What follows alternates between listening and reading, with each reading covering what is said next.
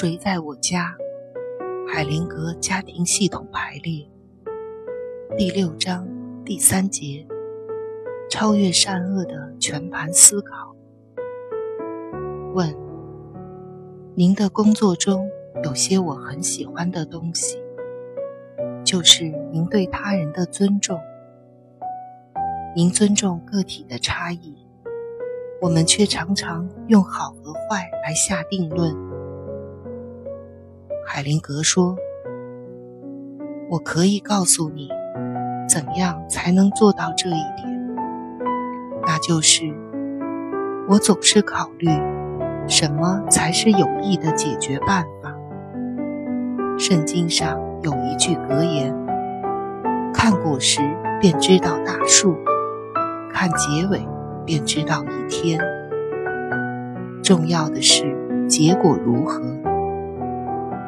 如果你真正看到的话，那么那些声称无罪的人，并不见得真的有多好。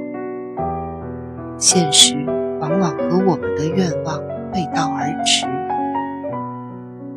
在系统治疗中，就善与恶等方面，有一条简明的法则。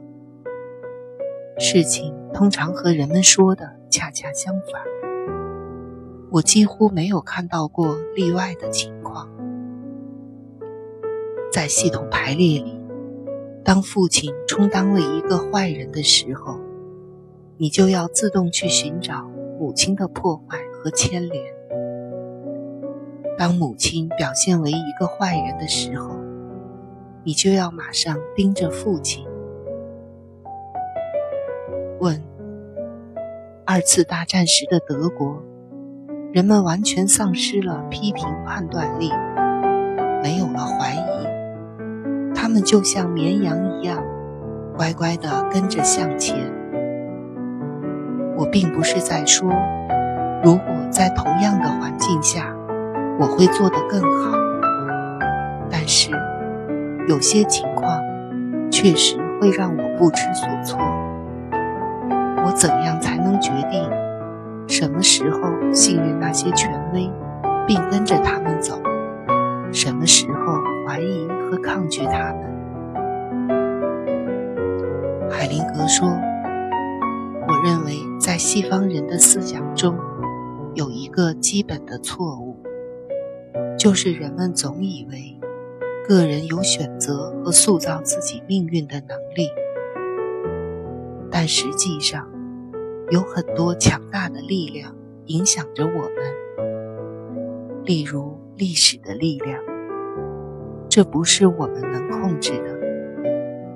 这股力量会妨碍我们个人的选择自由。想一想，历史的交替变化，有谁能够主宰？就算神仙皇帝也不行。这是强大的历史进程，涉及到千千万万的人民。不管你是赞成也好，反对也罢，人们的生活都被它改变了。我们认为，具有破坏力的或邪恶的东西，也是这么一股力量，人们难以逃脱它的控制。只得随波逐流。邪恶对一些事情的影响，超出了我们的掌握和控制。问：那么个人的责任又是怎么样呢？命运力量能免除个人的责任吗？海灵格回答：你的问题是着眼于心理治疗学呢？还是着眼于道德问题呢？当你追究某个人的责任时，你暗示着那人应当能够做一些不同的事情。如果他那么做了，事情便会有好的结果。你暗示着你知道那人应该做什么，那是道德方面高高在上的姿态。对于治疗。没有一点价值。如果你是从治疗角度问这个问题，那就好得很。它可以帮助人们找出有治疗价值的解决方法，或帮助人们把出错的问题纠正过来。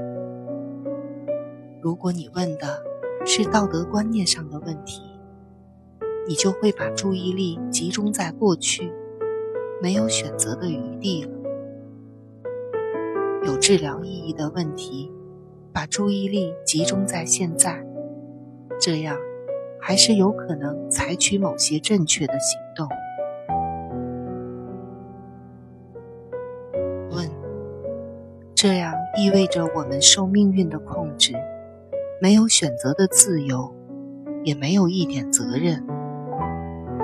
海灵格说：“你是在钻牛角尖。”那是你的实际经历，还是想提出一个假设来改变话题？